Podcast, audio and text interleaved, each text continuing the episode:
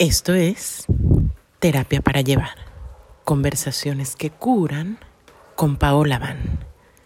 Y estoy aquí para tener una conversación que considero muy importante en este momento. Estoy sentada en la sala de mi casa que tiene unos ventanales muy grandes hacia la montaña y está lloviendo. Y cada vez que me siento aquí toco con una enorme gratitud eh, por la vida que me ha tocado vivir y por lo que he construido, pero también me ha venido por gracia. Y a la vez, siempre que siento esta gratitud, es casi imposible sentir también cuánto dolor hay al mismo tiempo sucediendo en esta tierra en un momento en el que ocurren cosas como la que está sucediendo en la franja de Gaza, donde en un país como en el que vivo en México ha habido desastres naturales y hay tanta desigualdad, eh, me parece muy importante tener una conversación acerca de cómo lidiar con el dolor por el mundo. ¿Qué hacemos? ¿Cuánto nos involucramos? ¿Qué es lo saludable? ¿Tenemos poder o no tenemos poder de hacer algo? En fin, hay un montón de preguntas que me parece importante tocar. Y entonces justamente tenemos que notar que estamos en un momento extraordinario de, de la vida en este planeta. Y es que, por un lado, tenemos más avances tecnológicos y científicos de los que jamás tuvimos. Entonces tenemos telecomunicaciones, Internet, las tecnologías médicas han avanzado, comprendemos el funcionamiento de la célula, mucho más acerca de la genética del cerebro humano, está la supuesta inteligencia artificial y cosas que ni siquiera imaginamos hace algunos años. Y a la vez hay un contraste que es una gran ironía. A la vez hay hambre, a la vez hay un montón de pobreza, a la vez hay un grado de destrucción impresionante de la tierra, hay especies animales y de plantas que se están extinguiendo, el Amazonas está en peligro, todavía hay muchísimos feminicidios y un chorro de discriminación racial, o sea, cosas que parecerían sumamente básicas o incluso cosas que son incomprensibles y muy dolorosas para cualquier persona que esté en salud psicológica y tenga empatía como lo que está sucediendo en estos momentos en la franja de Gaza, pero no hay que ir lejos. Eh, hay mucho crimen, mucha pobreza. Y bueno, no quiero empezar este episodio bajoneándote, pero es súper importante nombrar este contraste. porque Si supuestamente ya hay tanto avance espiritual, ya somos tan civilizados, sigue esto pasando. Y si tenemos conciencia de esto y mientras más avanzamos en nuestro camino de crecimiento personal, es inevitable que vayamos más allá de la esfera de lo personal. Porque esta espiritualidad cuya narrativa se trata de solo vibrar alto, tener un pensamiento positivo que genere una vida favorable para ti, bien pudiera ser solamente aplicable a gente que tiene los privilegios que le permiten moverse bajo esa narrativa y de algún modo separarse del resto del mundo. Y esto tiene un costo altísimo, no solo para el mundo, por supuesto, sino para la persona que se ubica ahí. Entonces, bueno, vamos a empezar diciendo que justamente todo, todo lo que vamos a enfrentar y cómo vamos a vivir nuestro dolor por el mundo, porque he hecho este capítulo, porque verdaderamente hay personas que estamos experimentando dolor por lo que sucede a veces incluso en países muy lejanos, pero también hay mucha gente que ya tiene un rato experimentando ansiedad por cuestiones climáticas. ¿Qué va a pasar con el mundo? ¿Es verdad que nos quedan solo algunos años de salud en este planeta, que el agua se está acabando, que no hay para las siguientes generaciones? En fin, y entonces esto se vuelve un tema de salud mental muy real. No solo algo que toca la dimensión social, sino algo que atañe a la psique personal. Y yo encontré grandes respuestas en las propuestas que ha hecho Joanna Macy, que es una mezcla, yo diría, entre una anciana sabia, una gran chamana una gran activista social y política, una mujer muy inteligente que ha escrito varios libros que les recomiendo por ahí.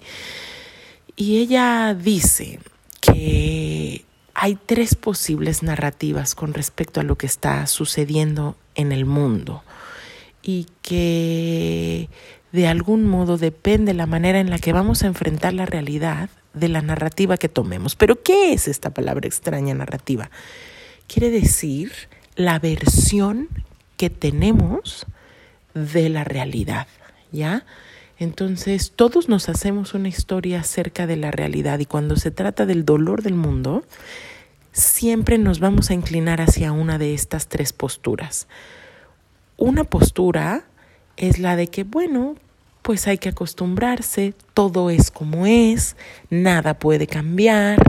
Eh, entonces no tiene caso hacer gran cosa, ni siquiera tenemos las, la posibilidad. Y otra versión de este no querer transformar, no creer en el cambio posible, tiene también que ver con la rigidez. Entonces, por ejemplo, yo recientemente me he dado cuenta, ¿no? Qué resistencia tiene mucho muchísima gente, sobre todo de ciertas generaciones, sobre todo de ciertas características, cuando recién les viene una propuesta eh, que les mueve su mundo, como, a ver, una versión de este, el mundo no puede ni debe cambiar es, ah, el feminismo es horrible, son unas mujeres violentas, enojadas, quejándose, y no ver y no aceptar que hay algo que necesita cambiar en el mundo. Ah, qué flojera. El lenguaje inclusivo es una bola de chavitos de una generación de cristal. En mis tiempos se aguantaba más. Claro, eh, estoy, estoy caricaturizando y no quiere decir que todas las personas de esta generación piensen igual, pero esta sería, digamos, el extremo de un las cosas no necesitan cambiar, no quiero que cambien o en la decepción no pueden cambiar o en la evitación. No pasa nada, todo se va a arreglar, la vida siempre ha funcionado, no hay nada que hacer, esto es temporal, se va a resolver. ¿Cómo? Eh, sí, una versión espiritualoide de esto es por gracia divina, la inteligencia superior se encarga, tú déjale tus cosas a algo mayor y por supuesto que la fe no está mal, pero ahí entramos en un lado de sombra que nos trae una pasividad, una desconexión de lo que realmente está sucediendo, un no querer enterarnos de nada eh, porque me duele, porque evito el dolor propio y el dolor del mundo. Vamos a entrar mucho más en esto. Y también quiero decirte que en este episodio voy a dejar al final una práctica, una práctica meditativa eh, proveniente del budismo que nos va a ayudar a empezar a procesar y lidiar con esto que muchas personas, sobre todo si somos sensibles y empáticas, estamos sintiendo en estos momentos cuando nos damos cuenta de muchas cuestiones que son reales aquí y ahora en nuestro mundo y que necesitan transformarse. Pero bueno, entonces te decía, todo depende de la narrativa, cuál es la versión que me hago de la realidad y cómo me muevo en el mundo de acuerdo con esa narrativa. Entonces la primera postura posible es, bueno, todo es como de costumbre, nada va a cambiar o si va a cambiar, va a cambiar por sí solo, esto es temporal etcétera. La otra es el extremo contrario, es la narrativa fatalista, es la narrativa apocalíptica, todo se va a destruir, esto está terrible. Es la narrativa, por ejemplo, que han tenido los activistas y las activistas del cambio climático. Eh, piensa, por ejemplo, en Greta Thunberg, ¿no? Chavita ya adolescente, eh, que es divino, ¿no? Porque es una manera, claro, de expresar y de mandarle un mensaje al mundo, pero desafortunadamente también nos lleva a pensar en que todo es destrucción, todo se va a acabar, no hay gran cosa que hacer, al mundo le quedan unos años y, y en realidad esto no aporta apoya del todo la vida. Y la tercera narrativa es lo que Joanna Macy llama justamente el gran giro. Y es esta versión de la realidad y esta postura a través de la cual nos enfocamos en sostener la vida. La gran pregunta es, ¿qué es eso? Que sostiene la vida y qué tenemos que hacer para que la vida perdure.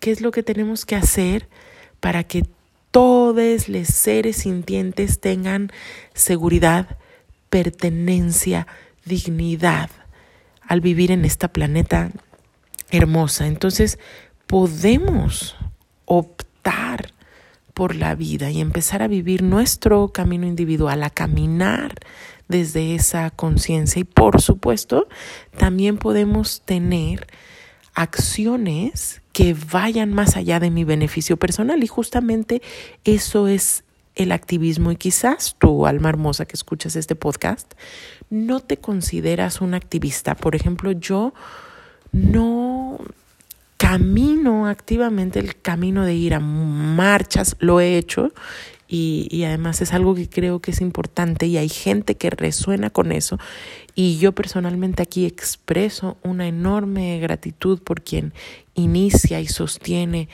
ese, ese tipo de amor por el mundo porque lo es, a pesar de que es muy criticado, muy cansado, muy frustrante a veces.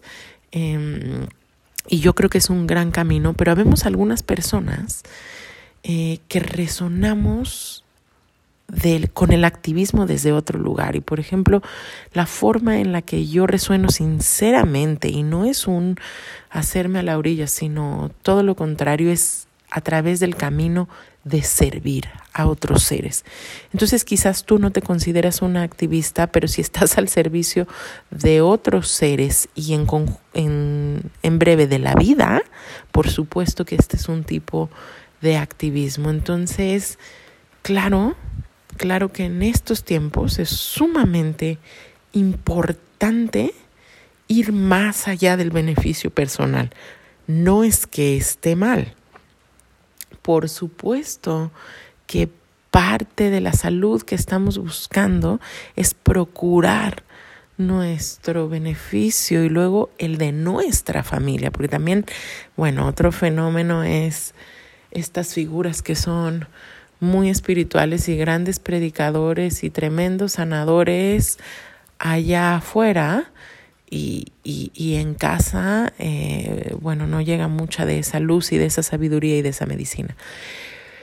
Pero existe la posibilidad y es esta tercera narrativa, el gran giro, como lo llama Joanna Macy, la que pareciera que nos da más esperanza realista y más a favor está de la vida. Y ahí nos, nos podemos ubicar y es algo que fíjense, eh, las, las tradiciones, por ejemplo, nativas de América, pero también toda la sabiduría ancestral ha vivido desde narrativas que son afines con esto. ¿Y, ¿Y, qué quiere decir esto? Es una narrativa, es una manera de ver el mundo y la realidad que está consciente de que vienen generaciones siguientes. O sea, casi todas las tradiciones ancestrales han contemplado un profundo respeto y una honra hacia lo que estuvo atrás en el pasado. O sea, no es como que puedes llegar tú con tu tractor y tus construcciones súper modernas y tus productos transgénicos y todas tus ideas nuevas, supuestamente muy modernas y civilizadas y aplastar el pasado y aplastar la forma en que se vive en los territorios que habitas y absurdidades como las que están sucediendo en Gaza en pues yo porque se me antojó y porque lo dice la mitología de mi religión, pues se me antojó que voy a agarrar determinado territorio y voy a ocuparlo y voy a tratar a la gente que ya vivía ahí como se me daba la como se me da la gana y pretender que no había todo un pasado milenario sucediendo ahí y sin respeto eh, voy a avanzar en mis ideas.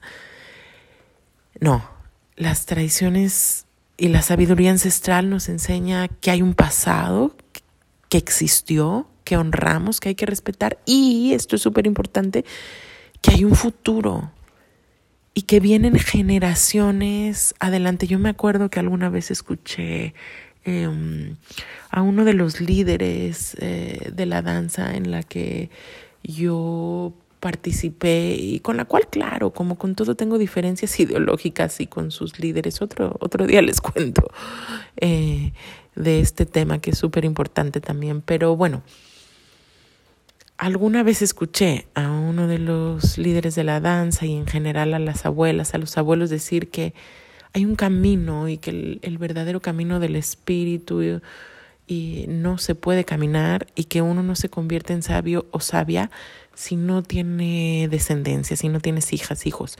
Y yo decía, ay, esta gente rígida, porque en ese entonces yo no tenía hijos. Y, y, y la verdad es que sí siento que una de las grandes limitaciones de cómo se transmite la sabiduría ahora tiene que ver justo con la rigidez y con, y con, y con un lenguaje que crea más gatillos y resistencias que amor. Pero eh, ahora puedo ver, ahora que soy madre, que claro que te cambia la perspectiva porque cuando ya hay un linaje que viene después de ti, uy, sí, sí te importa enormemente lo que viene para ellos. Pero no es la única manera. Entonces, esta narrativa que cuida de la vida contempla el pasado, lo honra, pero también es muy sencillo, dicho de esta manera, como si todas las acciones que tomamos hoy, todo lo que construyes, compras, caminas, lo haces con conciencia, de que va a tener un impacto para las generaciones que vienen después. Entonces, nos han enseñado o hemos aprendido que, bueno, es, es, es muy difícil vivir en la vida aquí y ahora y pensar en lo que viene en el futuro, pero quiero decirte que, claro, Claro que es posible y la ciencia tendría que estar al servicio y la espiritualidad tendría que estar al servicio y la medicina tendría que estar al servicio de satisfacer nuestras necesidades sin arriesgar el futuro de las generaciones que vienen. Entonces, pues si te fijas ya empiezo como a contarte aquí que esto de lidiar con el dolor del mundo, tiene que ver con transformarnos. No es nada más con dolernos, porque claro, hay gente que te dice, bueno, no veas las noticias. Ok, yo personalmente no veo noticias y sin embargo, o sea, no veo las noticias de los medios masivos y sin embargo, eh, sí busco medios alternativos que den otras narrativas distintas, bien fundamentadas de las cosas que están sucediendo en el mundo, porque acuérdate que, claro que las noticias eh, corresponden a una agenda, corresponden a las intenciones de las personas, claramente con mayores intereses económicos en este momento en esta planeta. Entonces, pues claro que nos van a dar una versión de la realidad eh, que no necesariamente em, responde a los intereses de todas y todas las personas que viven en esta, en planeta. Entonces, vamos, claro que no se trata de que vivas sumergida o sumergido en el dolor del mundo si esto eh, te gatilla respuestas de trauma, etcétera, pero tampoco eh, se trata de desconectarte. Hay mucho, mucho espacio que podemos hacer eh, para avanzar en conciencia, sin desconectarnos. Porque te tengo una noticia y vamos a seguir hablando de esto, pero somos uno, aunque no quieras, aunque no quieras no te puedes desconectar, porque aunque según tú cortes los hilos con el dolor, eh, pues todo lo que sucede en el tejido de la vida tiene un impacto sobre ti, todo lo que sucede contigo tiene un impacto, viceversa, con el tejido de la vida. Entonces, en el budismo se dice, fíjate qué interesante, que hay tres venenos principales. Y estos tres venenos principales son la avaricia, la agresión y la confusión. Entonces, si hablamos de lidiar con el mundo, no es solo, ah, veo una noticia, eh, me deprimo, me causa ansiedad y ahí paró. A ver, todo esto que está sucediendo puede ser combustible para mi crecimiento y mi transformación si yo lo entiendo y lo empiezo a trabajar en mí y después genero la fuerza para ir a servir allá afuera, en la manera que a cada quien le guste. A mí, por ejemplo, me gusta dar terapia y me gusta hacer este podcast y es uno de mis servicios a la vida, entre otros. Em, pero bueno, entonces, por supuesto que esto tiene que ver con todos los males que aquejan al mundo aquí y ahora. Sin ser simplistas, bueno, ¿qué significa la avaricia?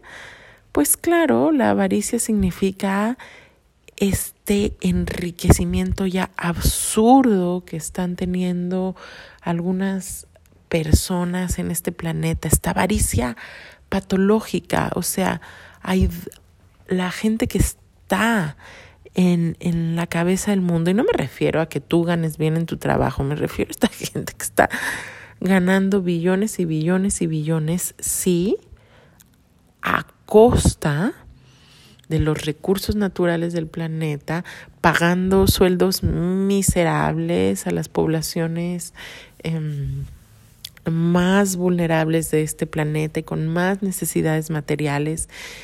Pero sí, claro, que también se refleja en, en nuestra vida desde las cosas más cotidianas, eh, como qué tan generosa es tu interacción con las personas que trabajan contigo, que te ayudan, eh, desde el mesero y la mesera que te atiende en un restaurante hasta todas las personas eh, que con las que colaboras. Entonces, vamos trabajando esto como, bueno, hay caminos muy, muy serios eh, de espiritualidad profunda, de meditación, de trabajo con el cuerpo.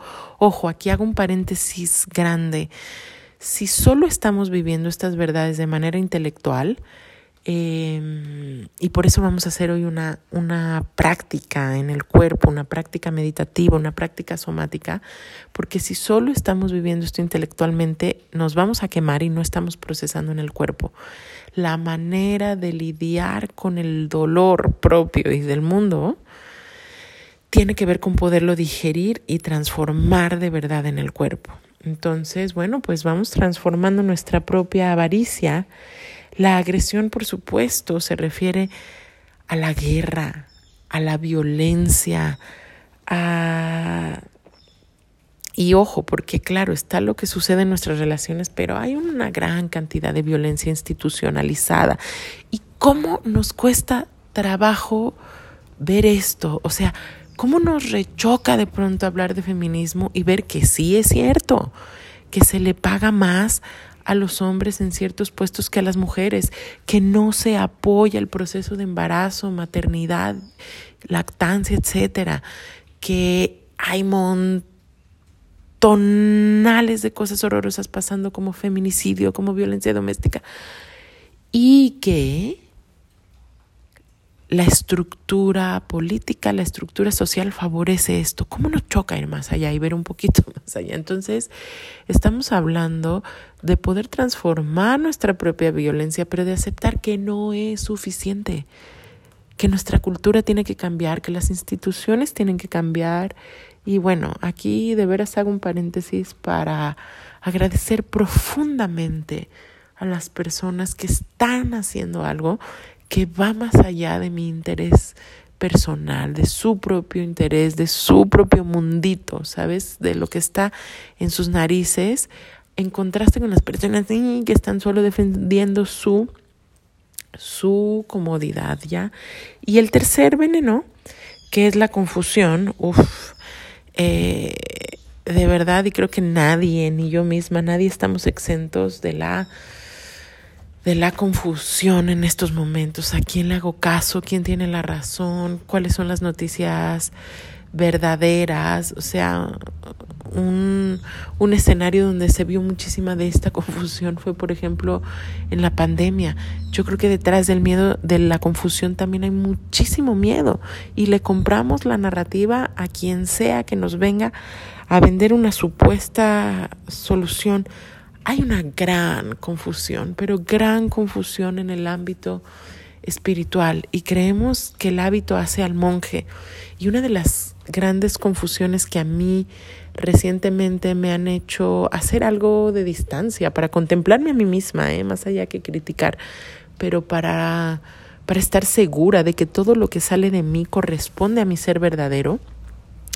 Una de las más grandes confusiones que he visto, repito, es la que veo, por ejemplo, en la escena del chamanismo, ¿no? O sea, creer em, que una espiritualidad integrada o parte siquiera importante eh, de esta espiritualidad tiene que ver con cuántas plumitas me cuelgo, cuál es el, el, el atuendo más hermoso, quién ha hecho más medicinas, este, si ya sé hacer musiquita en medicina o no, con quién me junto, o sea, es una gran confusión. es una gran confusión y les hablo del área en la que pues yo más cercanamente he caminado, pero estoy segura que así sucede en muchos lugares cuando confundimos con la forma y no con el fondo y también cuando las enseñanzas se rigidizan y empezamos a crear o a creer en dogmas. Entonces, bueno, a ver, ¿qué hacemos?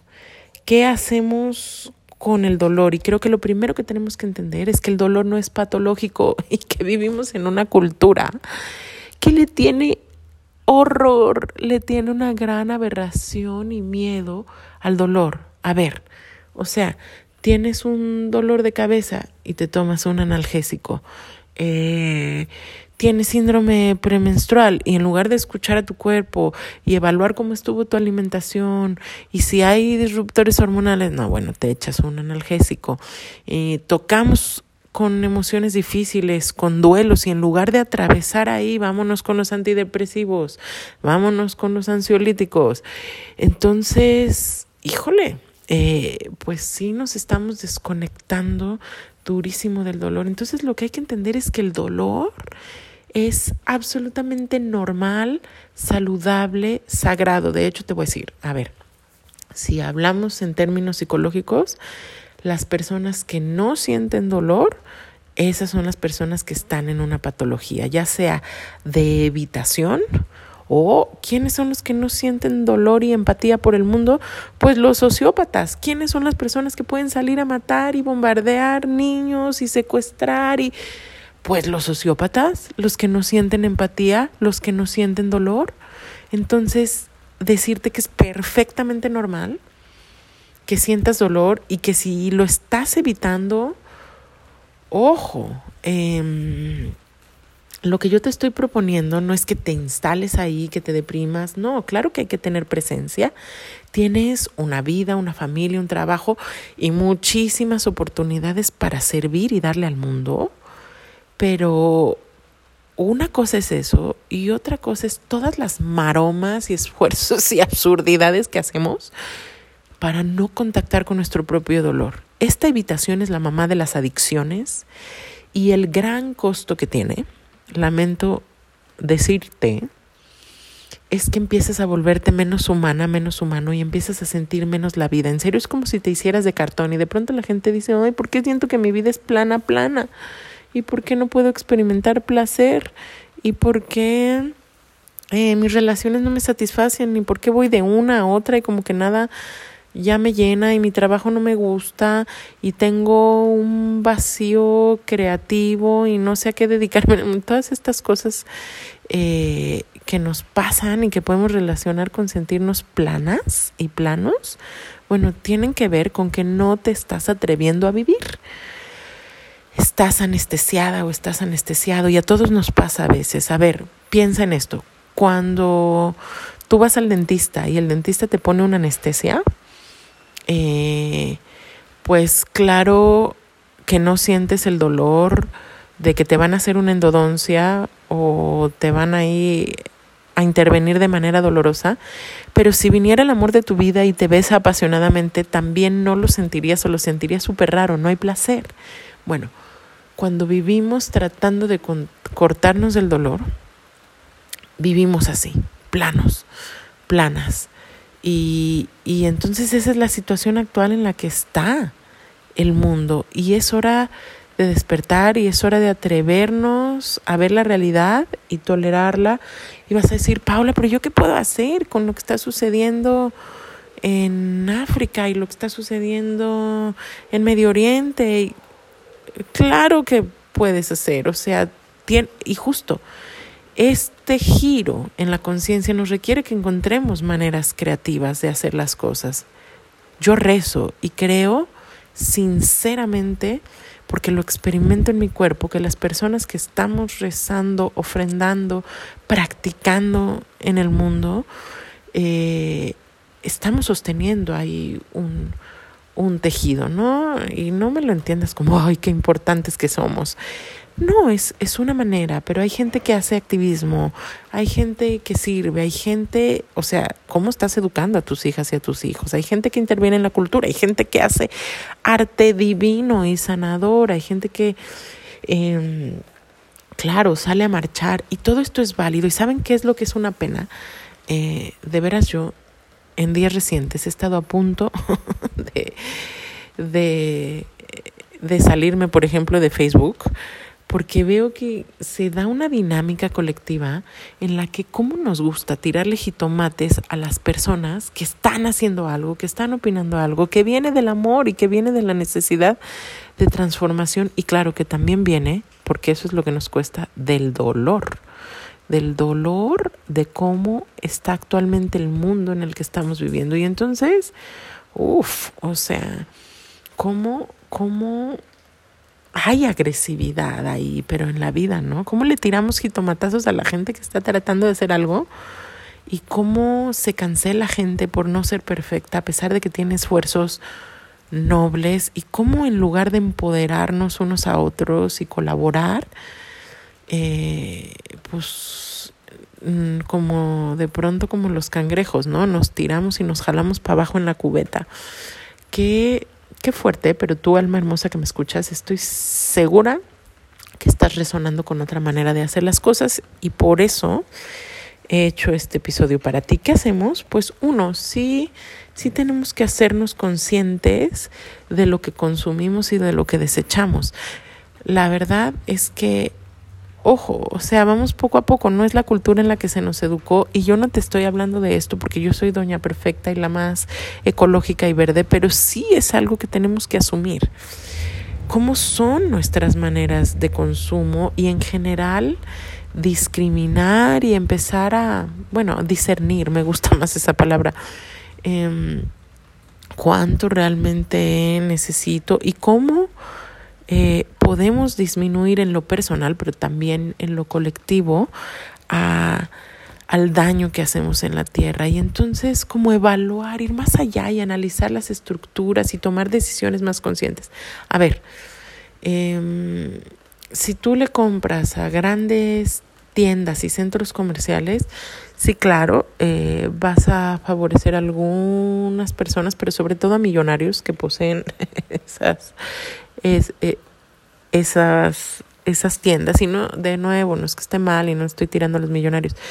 Pero, pero, si tú le compras a las personas que tienen su negocito local, a tus amigos, a tus amigas, ahora por ejemplo que viene Navidad, eh, si tú compras una ropa que fabrican las mujeres indígenas de Chiapas, que además le hace mucho mejor a tu cuerpo, tejidos naturales, eh, que te va a durar mucho más, que es precioso, en lugar de una ropa de fast fashion que te va a durar cinco puestas y luego la vas a tener que tirar o ya no va a estar a la moda y va a estar chafa, pues por supuesto que eso hace una diferencia. Entonces empezar a tomar decisiones conscientes, no nos quedemos en nomás en, ay, el dolor, bueno, activémonos, parémonos en una postura.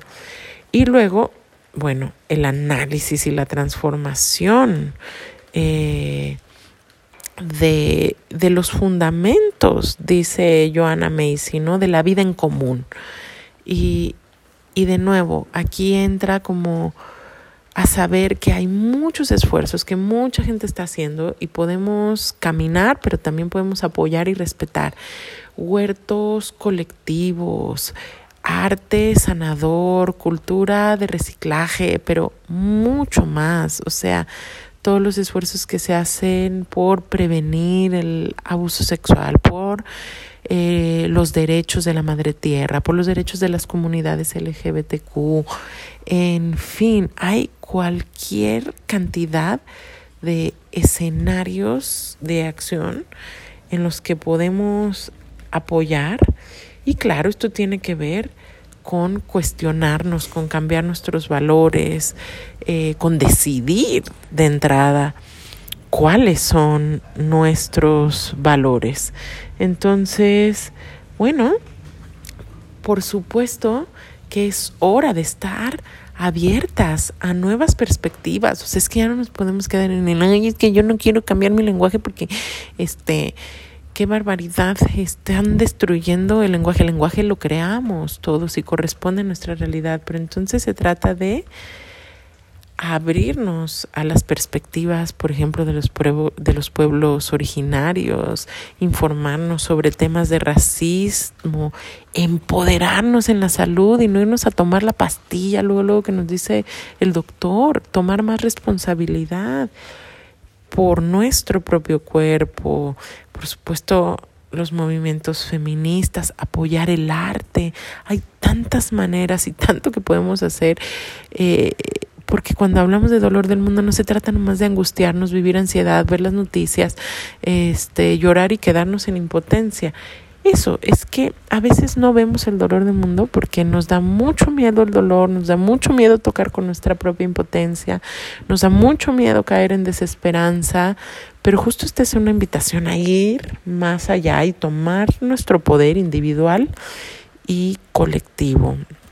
Entonces, bueno, todos somos imperfectos, todos y todas y todos en este momento estamos aprendiendo, eh, pero la cosa es tener apertura y voluntad. Entonces, espero que este, que este episodio te empiece a dar algo de inspiración en este sentido. Y ahora te voy a invitar a hacer una pequeñita práctica y puedes por supuesto si vas manejando, si estás ocupada, pues puedes poner el episodio después y hacer esta práctica y tomarte un ratito. Esta práctica se llama Tonglen y es una de las prácticas del budismo mahayana, que es este budismo, es esta etapa, digamos, este giro del budismo en el que empezó a hablarse de la compasión y en el que el budismo se empezó a volver un movimiento muy amoroso y muy empático y, y, del cual tenemos una, una herencia divina. Y esta práctica sirve para transformar nuestro propio dolor y para también poder gestionar el impacto del dolor de lo que vemos afuera y mandar una buena intención y una buena energía y un buen pensamiento a donde en este momento se necesita. Entonces, siéntate en un lugar donde puedas estar cómoda, cómodo y puedes incluso grabar estas instrucciones eh, en una notita de voz si lo quieres practicar después o buscar distintas prácticas de Tonglen que hay un montón disponibles en, en la red ahora. Pero bueno, comienza por llevar tu atención a tu respiración.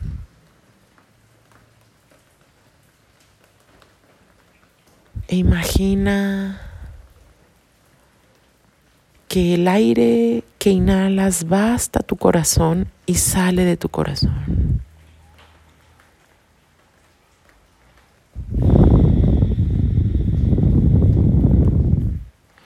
Inhala hacia tu corazón y exhala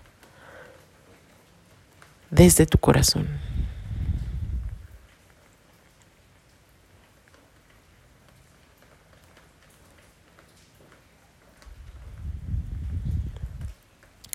Y ahora quiero que pongas frente a ti la imagen de alguien, puede ser alguien cercano, pero puede ser simplemente un grupo de personas que ni siquiera conoces, pero una persona o varias personas que sabes que están sufriendo en este momento. Y ojo, sé muy amable contigo misma y no pongas frente a ti algo que en este momento es demasiado. Empieza a crear capacidad de mirar el dolor con algo que sea sostenible para ti.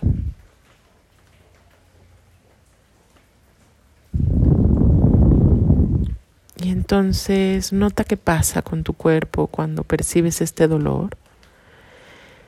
Y lo que vas a hacer es traer el dolor de esta persona hacia tu propio corazón. Y vas a imaginar que en tu propio corazón se transforma, que tu corazón es esta máquina maravillosa que puede hacer una alquimia. Y vas a inhalar su dolor y vas a exhalar amor, paz, empatía, calidez, lo que sea que puedas dar desde tu corazón a esta persona o a estas personas y que sientas que necesitan.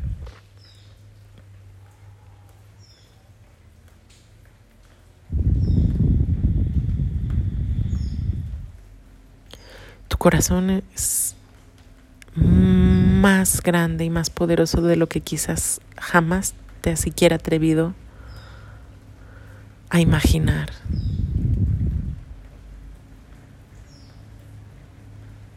No tengas miedo del dolor. Tráelo a tu corazón y nota que puedes empezar a desarrollar tu capacidad de transformar. Y si en algún momento incluso quieres ponerte a ti misma, a ti mismo frente a ti y ayudarte a transformar tu propio dolor, las partes que te duelen, las partes que tienen miedo, también puedes usar esta práctica contigo misma o contigo mismo. Inhala el dolor, transfórmalo en amor, transfórmalo en calma, transfórmalo en fortaleza y devuélvelo así. Y puedes quedarte en esta práctica tanto como se sienta bien para ti.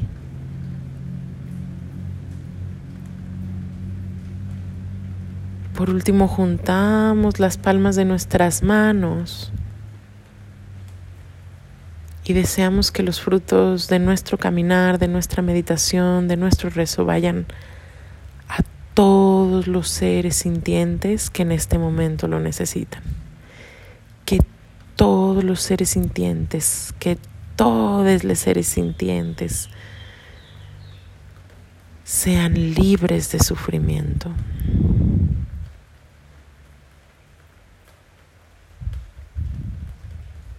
Que todos los seres sintientes puedan realizarse, tener todo lo que necesitan, material, emocional, espiritualmente.